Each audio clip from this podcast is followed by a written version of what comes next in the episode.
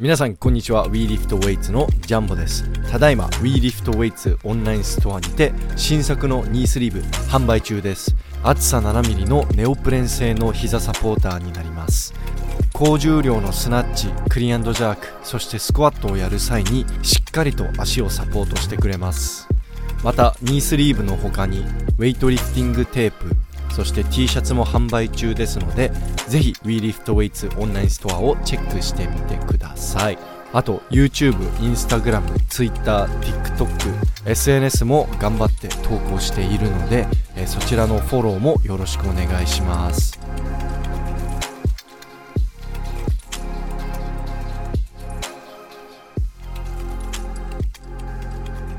皆さんこんにちは。WeLiftWeights のジャンボです。今回のポッドキャストでは、え特別ゲストとして、えー、海洋高校の川崎里美先生にお越しいただきました、えー、今日はよろしくお願いします。よろしくお願いします。はい。なので WeLiftWeights 史上初の、うん、えー、指導者の監督の、うん、ちゃんとその高校でもういろんな選手を教えてきた指導者の方にお越しいただいたので結構ドキドキワクワクしてます。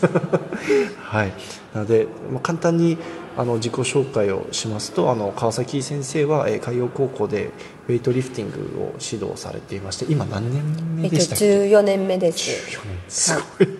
はい、でもともと、えー、先生本人も、うん、選手として活躍をしておりましてアジアゲームスで、えー、44キロ級で銀メダル、はい、これが1990年 ,90 年。で同年に、えー、世界選手権で、えー、銀メダル44キロ級。なので実績ももう指導歴もめちゃくちゃある。あのもうすごい先生です。で海洋高校といえば今最も勢いのある高校3年生たちが集まっている、うん、まあ皆さんご存知の川崎奈々沙選手とかあの東楽栄選手とかあとは、えー、泊幸太郎選手もう今すごい選手たちを指導されている方です。なのでちょっとまず最初にウェイトリフティングはあのそもそもどういうきっかけで、えー、始めたんですか？はい。えっと、私は中学校の時に陸上部で短距離をしておりまして、はい、でその時の陸上部の顧問の先生があの今の宮津天京高校の川端勉先生で最初は陸上のトレーニングとしてウェイトリフティングを始めないかということで誘われて陸上の補強として始めました。あの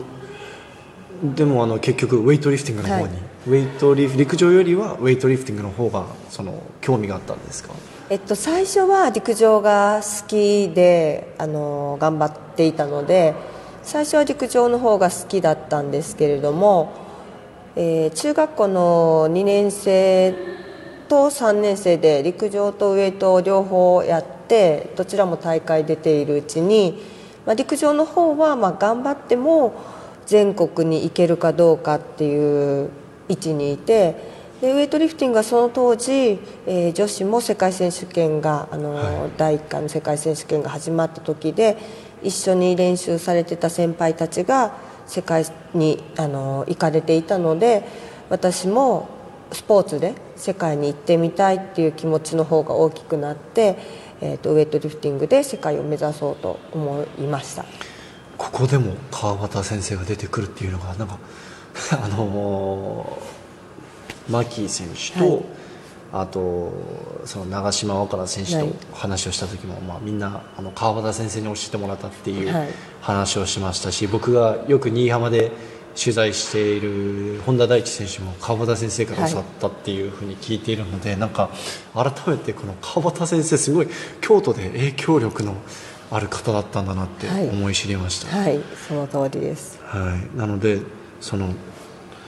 なんかみみんなつながりますね川端先生のところに。そうですね。あの京都は結構こうファミリーでやっているというか、まあ、あの教え子の子供もやっていたりとか、はい、あのまあ、そういう形でこう本当に一つのファミリーとして今こう強くなってで結果が出ているって感じです。いやすごい。あのあれですよね。あの他にも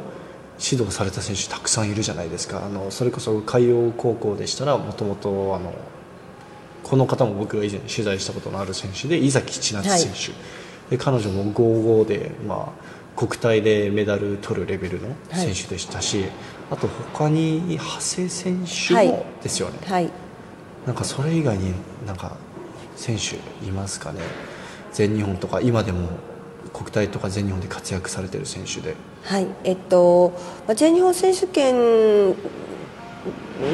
にはまだ出てないかもしれないんですけれどもあの自衛隊体育学校でお世話になっている89の西野慶信という選手が、はい、あの今全日本を目指して頑張っています。いやもうその次の川端先生みたいなポジションになるんじゃないんですか？多分今後。いえいえいえ。でもあの京都はあの、まあ、年に何回か一緒に合宿をしたりするので、はい、その京都の良さっていうのは、まあ、続いていってほしいなっていうのはあります。そのもしかして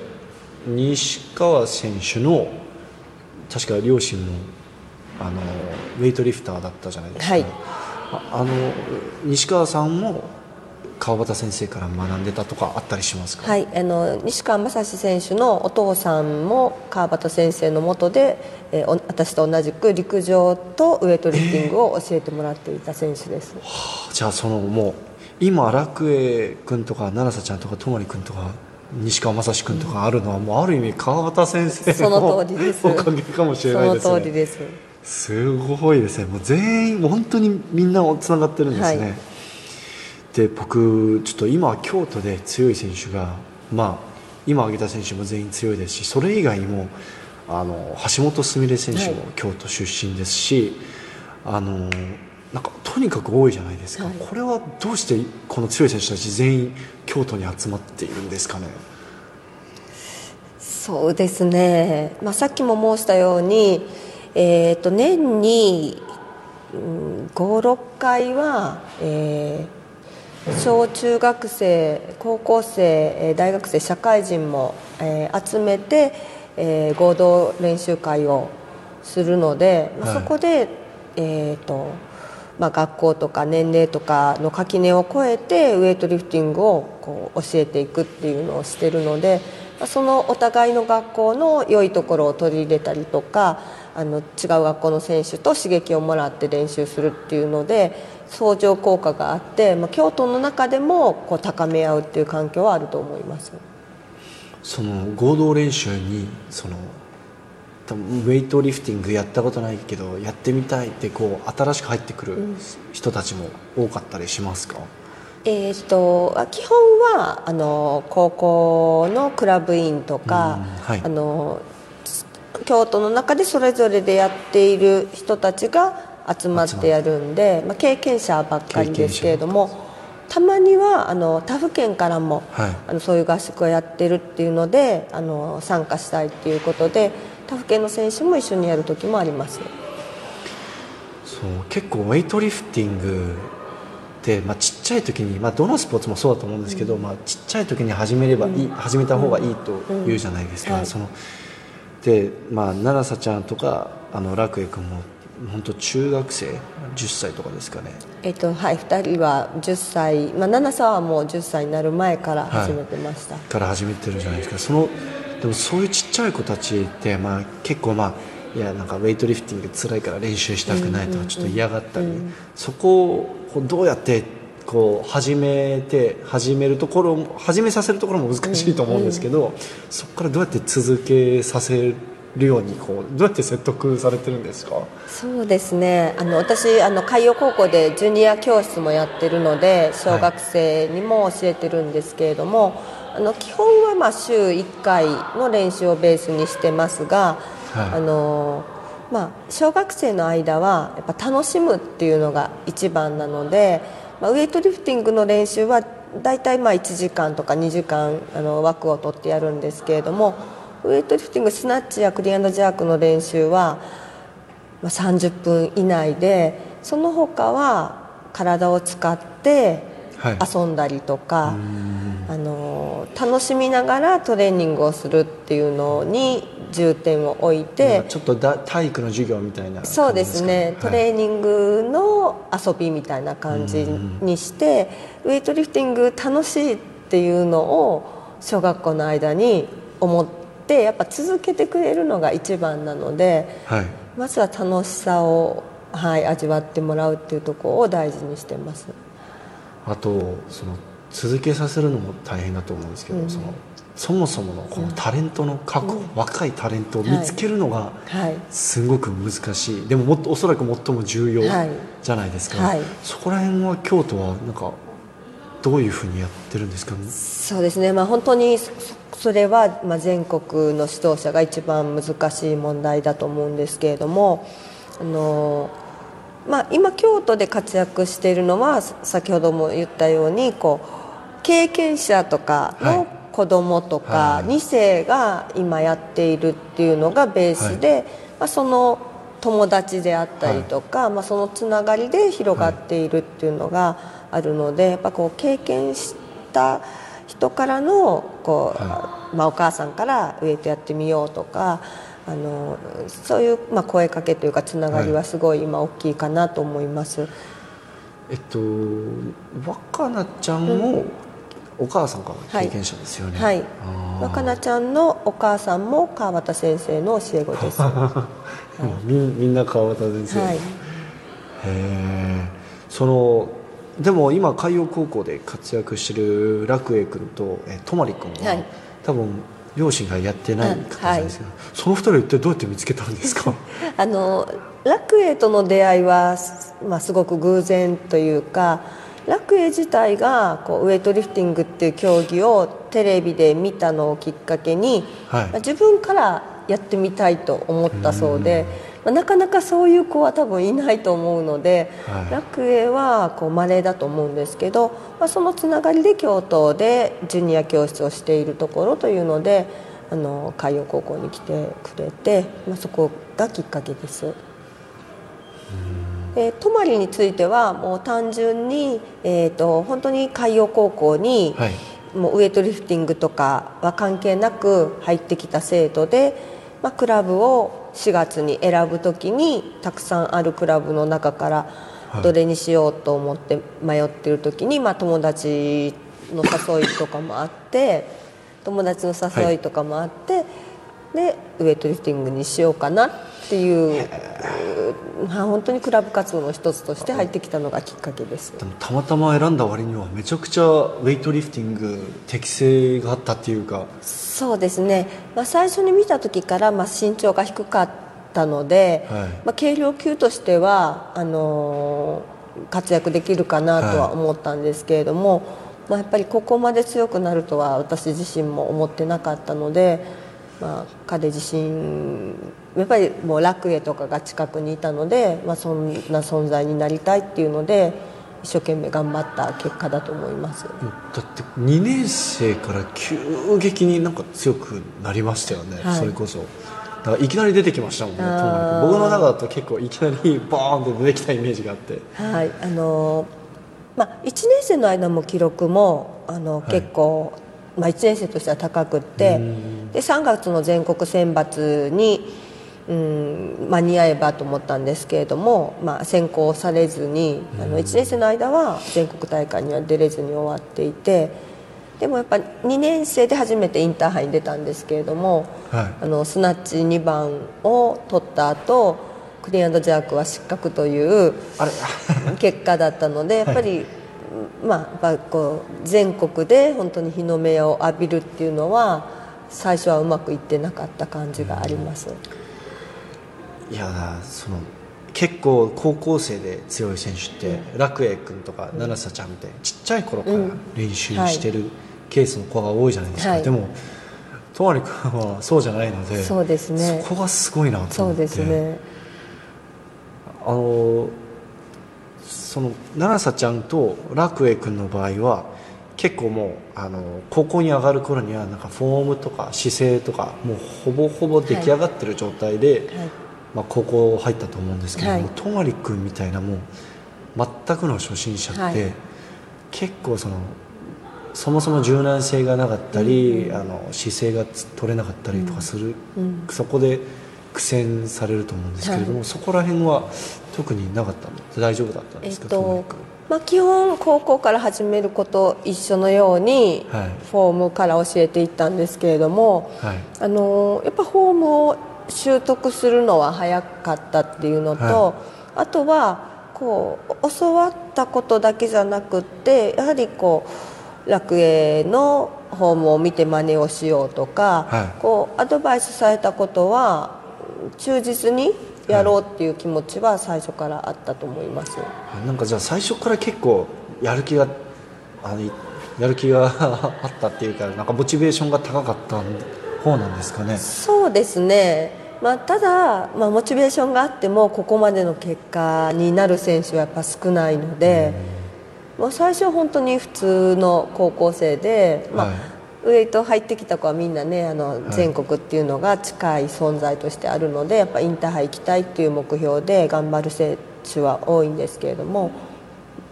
まあ、その中でも、まあ、それを結果にしていったっていうのは大きいと思います。いやーその海洋海洋高校でもあれですもんね。三今上がった3人とももう今年から大学にはい。行っちゃうじゃないですか、ちょっと結構寂しいんじゃないんですか。そうですね。寂しいのと、まあ、その3人が大学に行って、まあ、この先順調に、はい。うん強くなっていってくれるかどうかっていう不安と2つあります。あとなんかうーんこれもその川崎先生のような高校生の指導をされている方だからこそ聞ける質問だと思うんですけれども、なんか早いうちに才能の見抜き方とか秘訣とかなんかありますかね、えっとまあ、長年選手を教えていて、まあ、そこはすごく難しいんですけど一般的には瞬発力があるとか、あの肩の柔軟性が高いとかの選手が、まあ、結果を出しやすいっていうのはあるんですけれどもあの、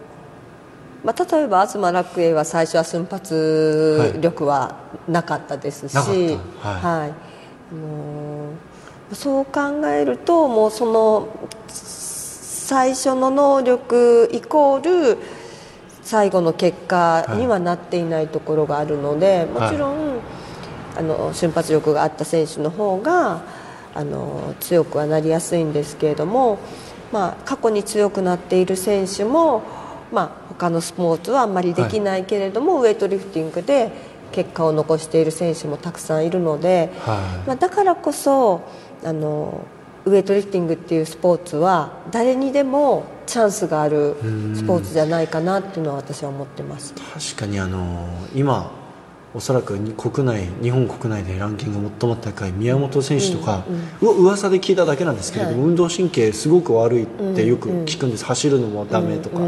そういうのダメだけどでもウェイトリフティングははい。世界的なランキング見ても今上位5位とかはい。じゃないですか、なので確かに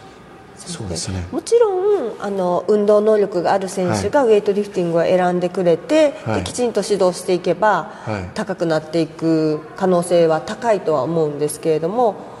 まあそれだけではないので、はい。はいあの楽栄君、今瞬発力なかったという話あったんです。よ、あれですかジャンプとか短距離とかダメダメだったんですか？そうですね。小学校6年生の時はあの本人嫌がるかもしれないですけど奈々さんの方が足は速かった。あれ？はい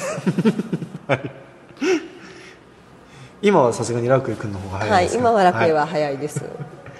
ジャンプとかも苦手だったジャンプとかもあのフォームとかも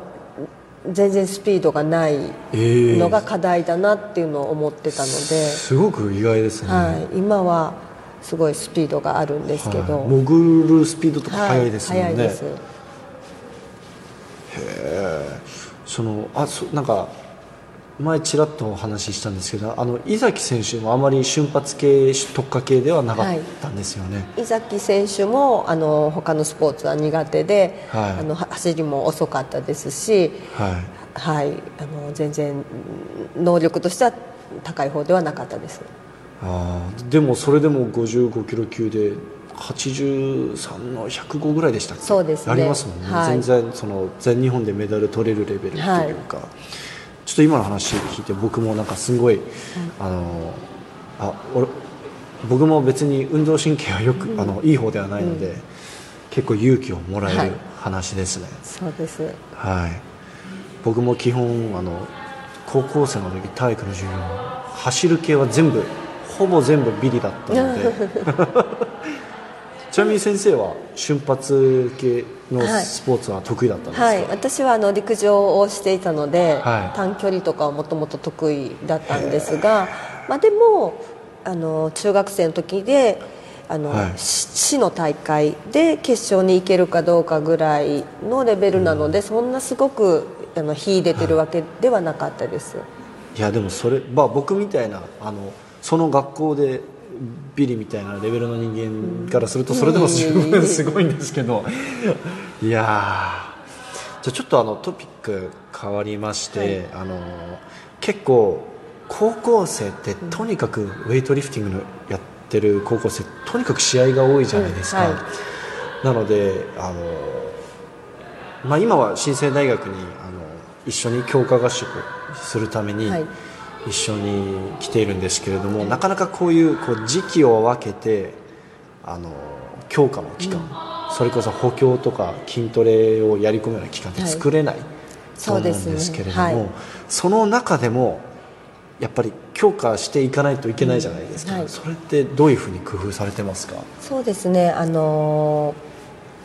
まあ、高校生の選手のレベルによっても違うんですけれどもやはり全国に出る選手は、まあ、年間通して割と試合があるので、あのまあ、大事な試合をメインにしてそこから遠い時はやはりこう強化の習慣として、えー回数であったりとかっていうのを増やすっていうのは作ります。ただ、えー、と例えば高校生だったらそう思っててもテストがあって練習ができない習慣とかが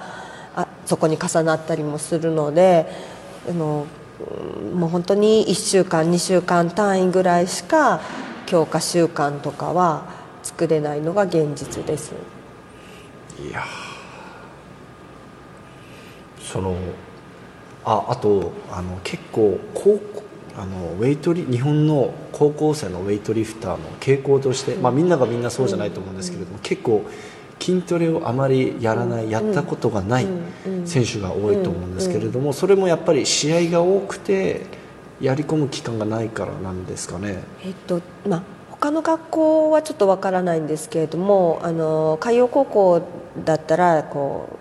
うでクラブの終わりの時間が決められているのであー1なる日2時間少ない日は1時間しかできないので、そのみ時間の中で何をさせるかって考えた時にやはり種目の練習が中心になって、体作りっていうところにかける時間がないっていうのが現実確かにです2時間しかないですって言われたら、まあ、種目あとはデッドスクワットぐらいしかできないですもんね。そうですはい。結構限られてる確かに今日は2時間しかないから筋トレだけってなかなかならないですよね、なるほど。まあなので、まあ、土曜日は火曜日は一応2部練をあのするようにしているので、まあ、土曜日の午後とかにまとめて筋トレの時間とかを作ったりはするんですけれども、まあそれぐらいですかね、まあ、でもなるべく、えー、と平日もまあ最後は上半身のトレーニングと体幹を入れるようにはしてますが十分ではないと思います。そのなんだろう2時間に限られてるって今おっしゃったじゃないですか、もうそれ以上あの例えば先生が強要しなくても、はい。学生側がいや僕は今日残ってあと1時間練習したいんですって言ってもそれはもう学校側がダメっていうんではい。すか、、あの私の学校は一応完全下校として7時っていうのが決められているのでその後にあのトレーニング場を使うことはできないので、まあはい。やるとしたら朝です、はい。で朝は一応朝練もあの15分だけなんですけど、全員でやってるんですけれども、はい。あの何人かの選手はその朝練の集合の前に来てプラスアルファをする選手もいます。15分ってだってシャフトで終わりますよその15分をもうスクワットに大体当ててます。朝にスクワットを15分間追い込んで、はい、午後は種目と引き系っていうふうにスクワットはもう午後にはあまりしなくても良いようにメニューは立ててます。なんかその話を聞いてなんか余計あの七瀬ちゃんたちすごいなって思って、うん、いや結構これ昨日その新生大学のあの韓国の選手たちも話したんですけれども、うん、この子たちは基本あの楽栄君たちは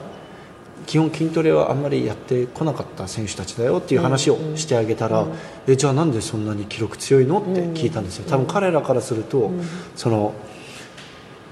自分たちはこんだけ筋トレとかも頑張ってやってるのに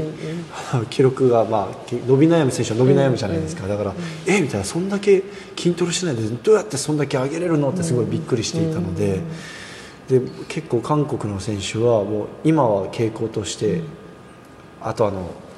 な休み期間も長いじゃないですか、あの冬休みだけでまあ3か月以上あるので。結構その間にがっつり筋トレをしているので、すごい皆さん驚いてました、あとは、まあ、時間が限られているのでインターバルを詰めて内容を濃くするっていうので、はい、まあ、あの2時間は2時間でもきついというか、はい、あの休みの時間があまりないっていう形では詰め込んでやるようにはしてます。その試合があの結構2つの試合がこう近かったりする時も多いじゃないですか、はい、それこそ国際試合とかと、はい、あの日程近かったりすると、はい、そうするとあの調整してからまたすぐ調整っていう形になると思うんですけれども、そういう時のトレーニングメニューはどういうふうにそのやり込みたくてもやり込めないじゃ、あんまりこの回数とか、うんうん、あの補強とかあんまりやり込めないじゃないですか、はい、そういう時はどのふどういうふうに工夫されてますか？そうですね、まあ、そこまで多くはないんですけれどもあのまあ、2つ試合近くても多分優先順位があると思うので、はい、その優先順位の方をメインに置いてそうじゃない方の大会は、まあ、その時にできる重量というかあまり無理しないというか、はい、っていうふうにして、まあ、練習が十分じゃなくてもできる重量で出すようにすると思います。ちなみにあの先生は基本スタートは何日前とか、はい、こういうふうにピーキングするとか決まってますか？はい。えっと、基本は、えっと、3日前がベースなんですけれども、まあ、これも選手によってはあの2日前にしたいとかもう少し空けたいっていう選手もいるので基本はベースは作って、えーと、自分たちで選ばせてます。それはあの男子も女子も？男子も女子もです。なるほど。あのはい。結構僕が聞きたいものほとんど聞いちゃったんですけれども、はい、今一緒に新生大学で韓国で合宿に来たじゃないですか、うん、どうですか、はい、あのもう3日？4日間ぐらい？皆さん練習されてるとこ見てると思うんですけれども、はい、いかがですか？そうですね。あの練習に打ち込める環境、はい、あの大学の中にトレーニングセンターと食事とあの休める場所があってっていうこうウエイトリフティングのことだけを考えて24時間が過ごせるっていうのがすごくいい環境だと思います。でその中でやはりこう月曜日は4部練をしたように、はい、あのトレーニングに、うん、時間を避ける、うん、そういう環境があることがすごく羨ましいなっていうのがあります。まあ、でもこうこういう状況が、まあ、高校では日本の高校では作れないのでじゃあ、はい、そここういう世界でこういう条件でやっている選手と、まあ、日本でどう戦っていかなきゃいけないのか、はい、まあ、ないものねだりはできないところもあるので、ねはい、あの韓国のこの練習量を日本の選手はどう持ち帰って限られた時間の中でどうやっていくのかっていうのは考えていきたいなっていうのが思いました。はい、いや先生さっきから思ってる思ったんですけど、うん、なんかインタビュー慣れしてません、えー、なんかすごいす。ごいこうききれいなきあの回答の仕方が綺麗っていうかなんか いえいえ。慣れてちゃんとるっていうか。言葉が出てこなくていえいえ全然なんかめちゃくちゃやりやすいです。こんなやりやすいポッドキャスト初めてかもしれないです。はいいやでもそうですよね。えでも大学に行ったら結構似たような環境あるんじゃないんですかね日本でも。多分そうだと思います。でその中で、まあ、まあでもこう日本の大学生だったら誘惑もたくさんあるの特にで東京とか東京が多いですよねそもそも。はウェイトオブがしっかりしてるところって、はい、なので、まあ、そういう中でもちろんリフレッシュする時間も必要なんだけれども、まあ、自分たちの人生の中でこうウェイトリフティングを集中してややれるっていうのはもう本当に限られた期間だと思うので、はいまあ、その期間をどう使える選手になるかなっていうのは、まあ、期待もありつつ心配もありつつっていう感じです。でも大学行っても4ブレンはないですよね。そうですね。4ブレン僕あの新生大学あちなみに皆さんあの新生大学では冬の期間はなんか4ブレンが多いらしいんですけれども僕も4ブレンメニューで見た時は、あの何かのうなんか冗談かなみたいななんか いに二度見ぐらいしました、はい嘘でしょって思って、なので4ブレンやってるとこ聞いたことがないですね、まあ、ただあの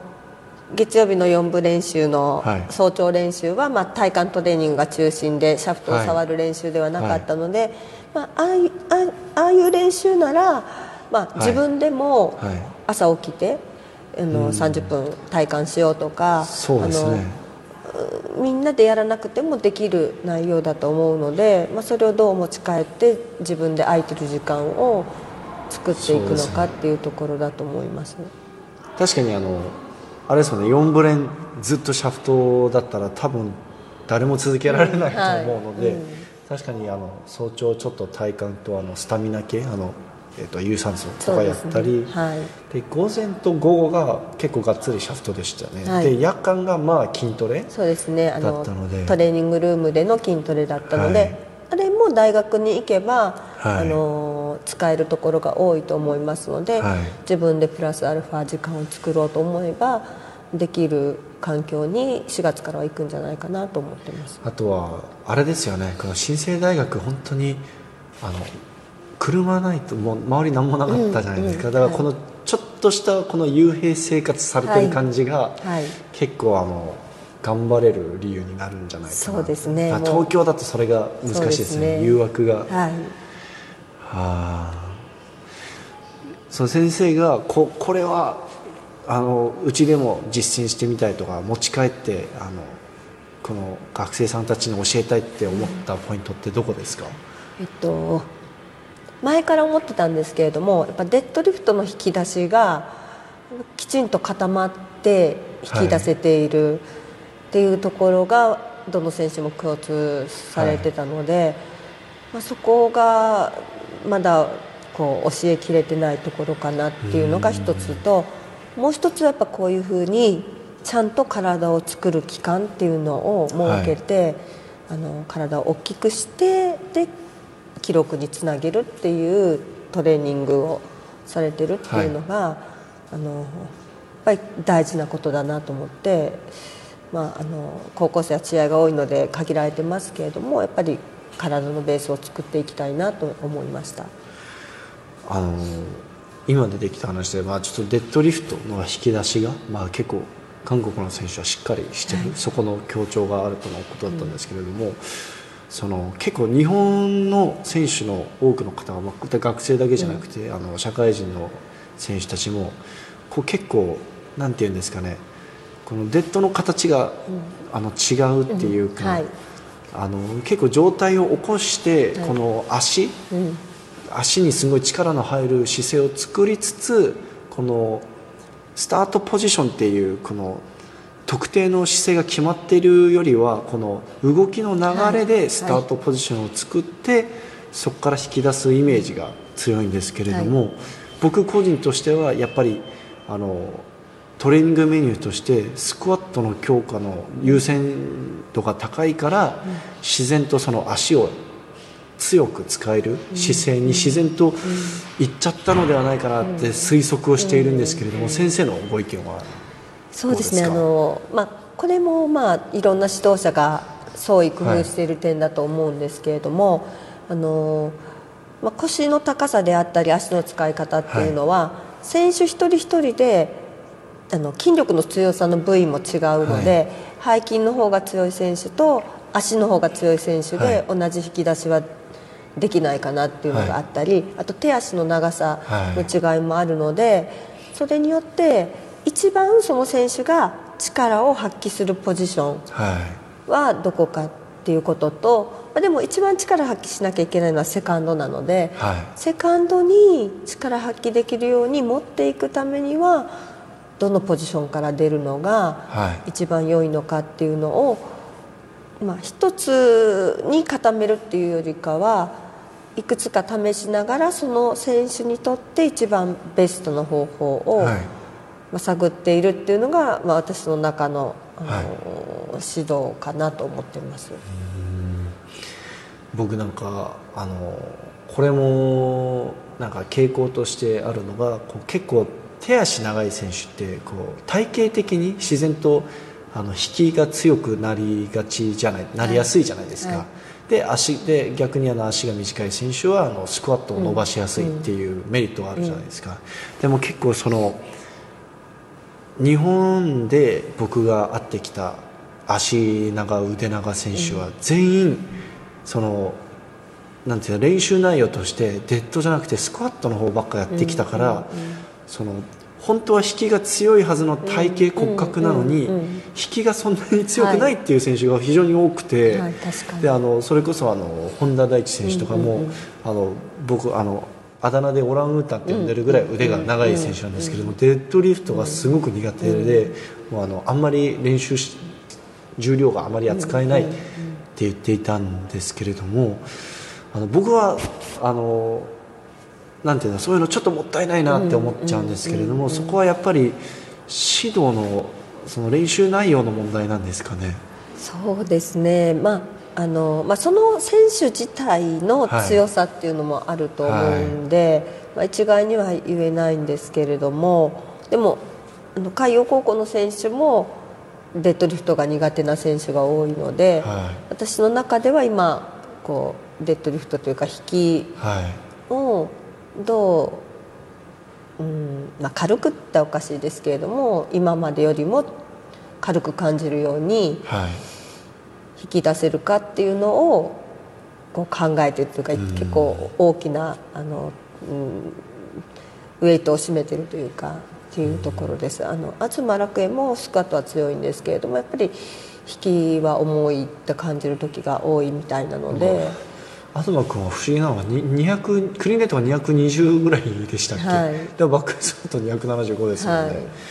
や絶対もっと弾けると思そううんです。けど辺がまあ私がちゃんと教えきれてないかもしれないので、その辺をまあまたこう工夫していかないといけないなっていうのはあります。あとこれはあのまああの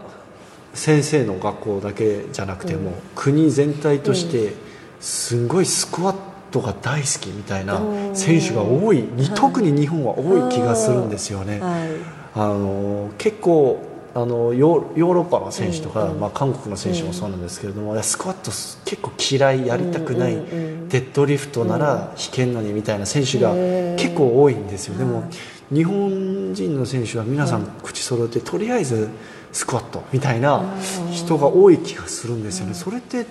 どうしてなんですかね。どうでしょうか？あのスクワットが好きっていうよりかこうやっぱスクワットが伸びないと種目は伸びないみたいなあの頭があるかも。スクワットが伸びれば種目は伸びるっていうような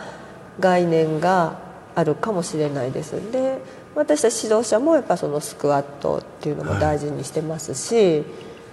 はい、でもスクワット好きですかね日本人。なんかすんごい皆さんスクワット頑張ってるそうですね。だからイメージが。そのスクワットを強くするのが一番一番って言ったらおかしいですけど効率がいいんですかね。いい。まあでもそうですよね。効率いいのはでもやっぱりバックスクワットですもんね、なるほど。いやパワーリフティングでもそうなんですよ、やっぱりスクワット好きな人が本当に多くて、でも例えば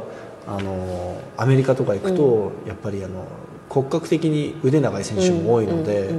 あもうスクワットはちょっと辛いしんどい、あんま好きじゃない。けど、デッドリフトは大好きみたいな、もうトータルトータルはデッドリフトで決まるから、デッドリフト頑張るんだみたいな選手が多いんですけど、はい。日本人の選手はまあベンチとかスクワットの方が全然好きっていう選手が非常に多くて。やっぱりこう足の短さからかもしれないですね。ですかね。はい。なるほど。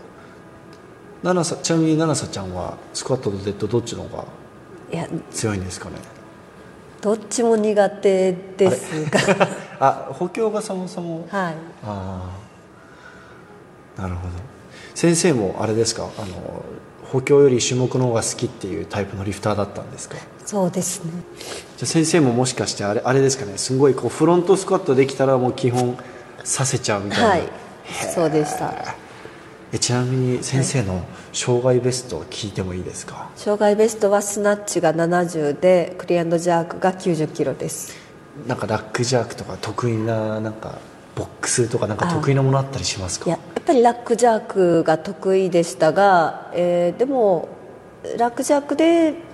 90以上とかにチャレンジしたことはなかったんですけれどもうんなるほまあ基本、まあ、7さと一緒でどんな苦しくても立ったらさせるっていうところはあどじゃあちゃんりましたと先生のこのバネを受け継いでるんですね奈々さちゃんが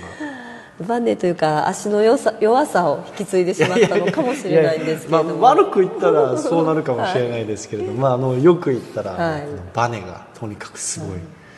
や羨ましいです。し僕はあのあの 普通に立ってもさせないんで、はい、なので、まあ、これぐらいですかね。次の試合はちなみにいつになりますか？次の大きな試合は2月の全日本ジュニア選手権になるので、はい。まあそれで、えー、と2024年の世界ジュニアの選考になるので、それ以外は選考試合ないんですか？はい、それ1回で決まるので厳しい、はい。はい。なのであの、まあ、今来てる3人が確実に選ばれて、まあ、選ばれるだけじゃなくて世界でメダルが取れるように、まあ、一緒に練習できるのはあと2ヶ月ぐらいしかないんですけどあのサポートしていきたいなと思ってます。大学で練習始めるのはもう3月からですか？3月の終わりぐらいからじゃないかなと思います。いやーちょっと寂しいですね。そうですね。はい。いやーじゃあもう最後にセコンドつく試合がさあ2月の全日本ジュニア、はいそうですね。いやーあちなみに僕もあの今回京都じゃないです。か、はい。会場で、はい。いやあの撮影するので、はい。よろしくお願いしよろしますくお願いします、はい、僕あの先生にはねちょっとちょっとお金も借りてるのでね それを返さないと。はい、はい、なので、えー皆さん、えー全日本ジュニア2月に行われるのでそれを楽しみにしてください、えー皆さんあの今後もあの海洋高校多分おそらく強い選手このいっぱい出てくると思うのでそこに注目しておいてください。あ今日は本当にありがとうございました。ありがとうございました。